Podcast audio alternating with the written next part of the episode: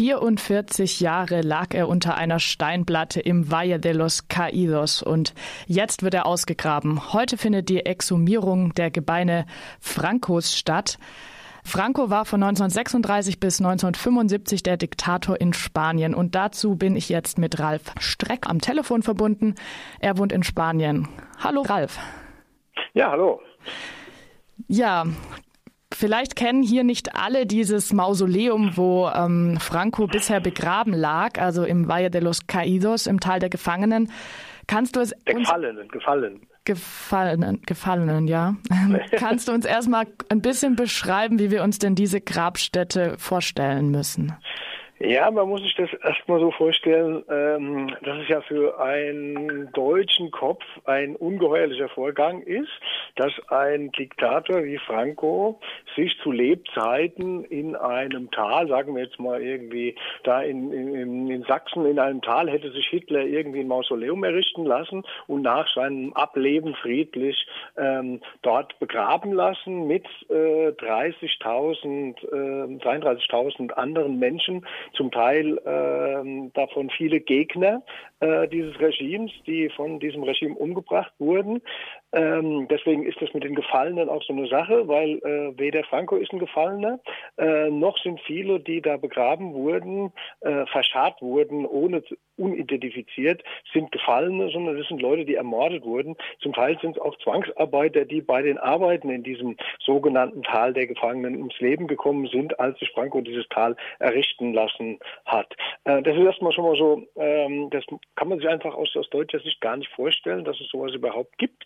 Äh, und da muss man sich das vorstellen als ein riesiges, monumentales Werk. Äh, man muss ja wissen, dass die Franco-Diktatur so äh, national-katholizistisch war und deswegen überragt dieses Tal und dieses Mausoleum auch ein riesengroßes ähm, katholisches Kreuz. Ähm, und da wird das so symbolisiert, also die Übermacht und natürlich auch diese Macht der katholischen Kirche, das wird ja verwaltet auch, das Tal von, der, von, von so Mönchen der katholischen Kirche, die sich auch gegen diese Exhumierung sehr stark gewehrt haben und so. Und das sind alles so Vorgänge, die man eigentlich so aus äh, deutscher Sicht eigentlich schon gar nicht versteht. Ja, du sagst es, wir können es gar nicht verstehen. In Spanien war man wohl jetzt auch der Meinung, dass das nicht mehr der richtige Ort für einen Diktator ist.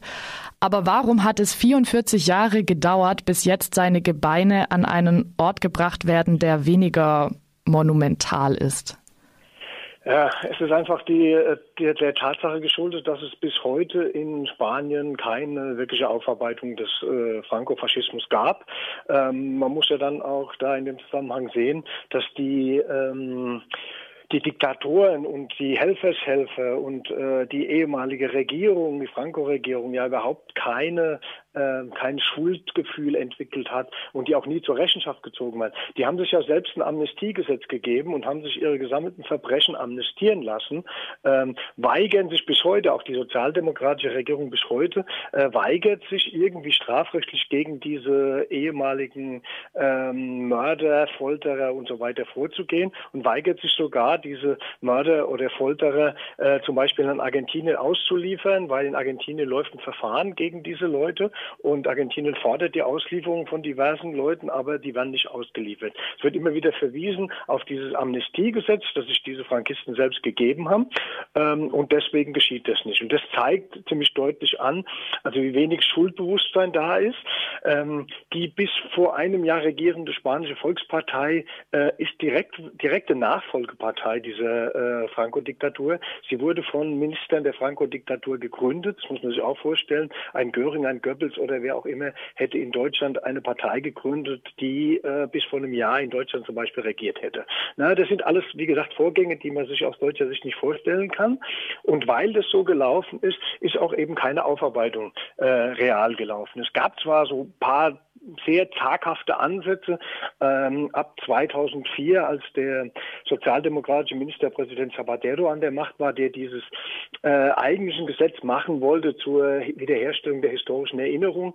Das wurde aber dann so verwässert, äh, dass es bis heute zum Beispiel noch möglich ist, dass äh, im Land äh, Franco-Statuen herumstehen, wie in, in Melilla. Ähm, eigentlich sollten diese ganzen ähm, ähm, ja, Verherrlichungsstatuen und äh, Straßen, die nach Franco benannt sind und so weiter, soll es alles längst, ähm, soll es alles längst nicht mehr geben. Es gibt es aber überall. Äh, es ist auch nichts verboten. Es gibt ja auch eine Franco-Stiftung, die diesen Frankismus und den Faschismus verherrlicht und so weiter. Ähm, das kommt vielleicht jetzt wieder ein kleines Stückchen mehr in Gang da aus, na sagen wir mal, Wahl, hm, Wahlpropaganda der Sozialdemokraten jetzt äh, endlich diese Exhumierung stattfindet, die ja nach dem Versprechen der Sozialdemokraten schon äh, im letzten Sommer, also vor einem Jahr, äh, hätte abgeschlossen sein sollen. Ich wollte gerade sagen, die meiste Zeit nach der Diktatur war ja die PSOE, also die spanisch-sozialistische Arbeiterpartei, hat den ähm, Ministerpräsidenten gestellt. Haben die denn nichts unternommen? Ähm, wollten Nein, die nichts die unternehmen oder waren ihnen die Nein. Hände gebunden? Naja, das ist so, es ist eine Mischung aus beiden, wobei sie sich, glaube ich, selbst die Hände gebunden haben. Äh, muss man daran erinnern, dass ähm, natürlich in Spanien immer so der äh, latente Militärputsch im Raum stand. Und es gab ja dann äh, 1981, als ähm, klar war, oder relativ klar war, dass 1982 die Sozialdemokraten äh, die Regierung übernehmen würden, also mit damals mit Felipe González, äh, gab es ja diesen Putsch, der ähm, der Guardia Civil und einige Militärs, die das Parlament gestürmt haben, ähm, um quasi ähm, die die Sozialdemokraten unter so eine Druckposition zu bringen, äh, nicht an die Sachen ranzugehen, die da zentral im Frankismus passiert sind. Und das hat auch wunderbar funktioniert. Äh, man muss mittlerweile, ich glaube, es ist äh, mittlerweile historische Wahrheit, dass klar ist, das war eigentlich kein realer Putz und das war nicht nur eine Inszenierung, in der auch der äh, spanische König, da muss man ja auch wieder wissen, der ist eingesetzt worden vom äh, Diktator als Nachfolger. Äh, Wäre auch so ungefähr, als hätte ähm, Hitler Wilhelm III als Nachfolger in, äh, das als Staatschef und Militärchef in Deutschland eingesetzt. Ähm, und das war eigentlich nur so ein, so ein Vorgehen, um den Sozialdemokraten die Zähne zu zeigen, werdet bloß, äh, geht bloß nicht zu sehr an solche Altlasten ran, weil dann gibt es Stress. Und so haben die sich auch die letzten äh, 35 Jahre dann verhalten. Sie haben äh, kaum was getan, um an diese Sachen ranzugehen. Deswegen liegen auch heute noch ähm, etwa 100.000 Menschen unidentifiziert in äh, Massengräbern. Äh, nur in Kambodscha gibt es mehr Menschen in Massengräbern.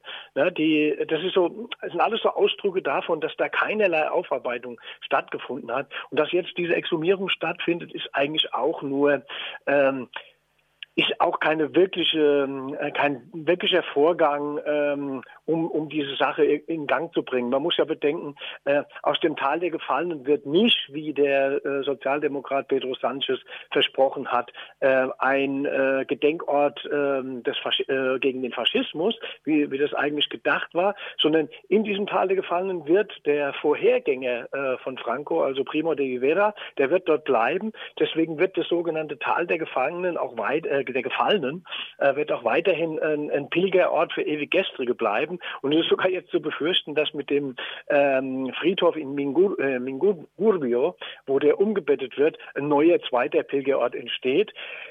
Einzig positiv kann man verbuchen, dass es der Familie Franco nicht gelungen ist, wie sie vorhatten, äh, den, äh, die Gebeine von dem Ex-Diktator im Prado, also mitten in, äh, mitten in Madrid zu vergraben. Damit hätte man so mitten in Madrid noch einen Pilgerort geschaffen, der noch viel besser zugänglich gewesen wäre. Das konnte man glücklicherweise abwenden.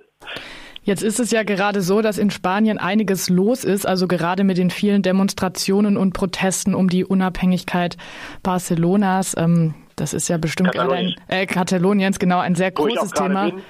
ähm, wie wichtig ist denn jetzt diese Umwettung für die Bevölkerung? Wird das wahrgenommen oder geht das unter?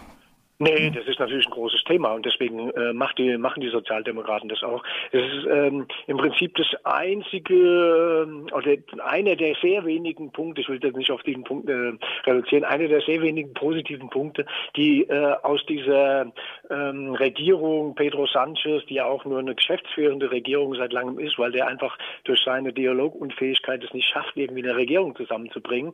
Und der braucht halt ganz dringend irgendwelche äh, positiven Aspekte, um in die äh, vierten Wahlen in vier Jahren und die zweiten Jahr, äh, Wahlen in diesem Jahr zu gehen. Und deswegen ist das auch alles jetzt so durchgezogen worden, dass quasi im Wahlkampf äh, diese Umbettung stattfindet, damit er, ähm, sagen wir mal, linkeren Wählern äh, irgendwas bieten kann. Weil ansonsten äh, sieht es da ziemlich mau aus, weil alle Versprechen, die er gemacht hatte im Vorfeld, wie ähm, Rentenanhebung, Schleifung der ähm, absolut restriktiven Gesetze, äh, wie das ähm, Knebelgesetz, äh, all das ist nicht gefallen, die auch die, ähm, die Reformen, die absolut aggressiven Arbeitsmarktreformen, die die ähm, Prekarisierung der Arbeitsverhältnisse also äh, ab, absolut auf die Spitze getrieben haben. Alles das wurde nicht geschleift, was er eigentlich versprochen hatte. Und deswegen ist es jetzt ganz wichtig für ihn, dass er wenigstens an dem Punkt was vorzuweisen hat. Und deswegen wurde das auch jetzt in aller Eile vor, noch im Wahlkampf durchgezogen, oder vor dem Wahlkampf, vor dem eigentlichen,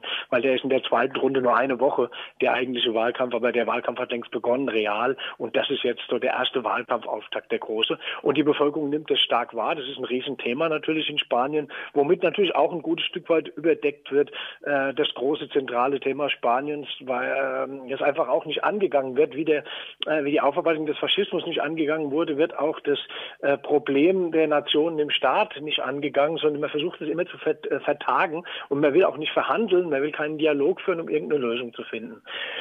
Ähm, und deswegen hat es auch so lange gedauert, äh, bis da mit Franco irgendwas passiert ist. Und deswegen ähm, ist halt hier Funkstille auch ähm, in, in, in Katalonien. Also Sanchez war jetzt die Tage hier in Katalonien ähm, und hat mit niemandem gesprochen. ganz unverständlich, aber gut. Heute findet die Exhumierung der Gebeine Francos statt. Er wird von seinem Mausoleum im Valle de los Caídos herausgeholt und an einen Friedhof am Rande von Madrid verlegt. Hierzu sprachen wir mit Ralf Streck. Vielen Dank für dieses Interview. Ja, bitte, bitte.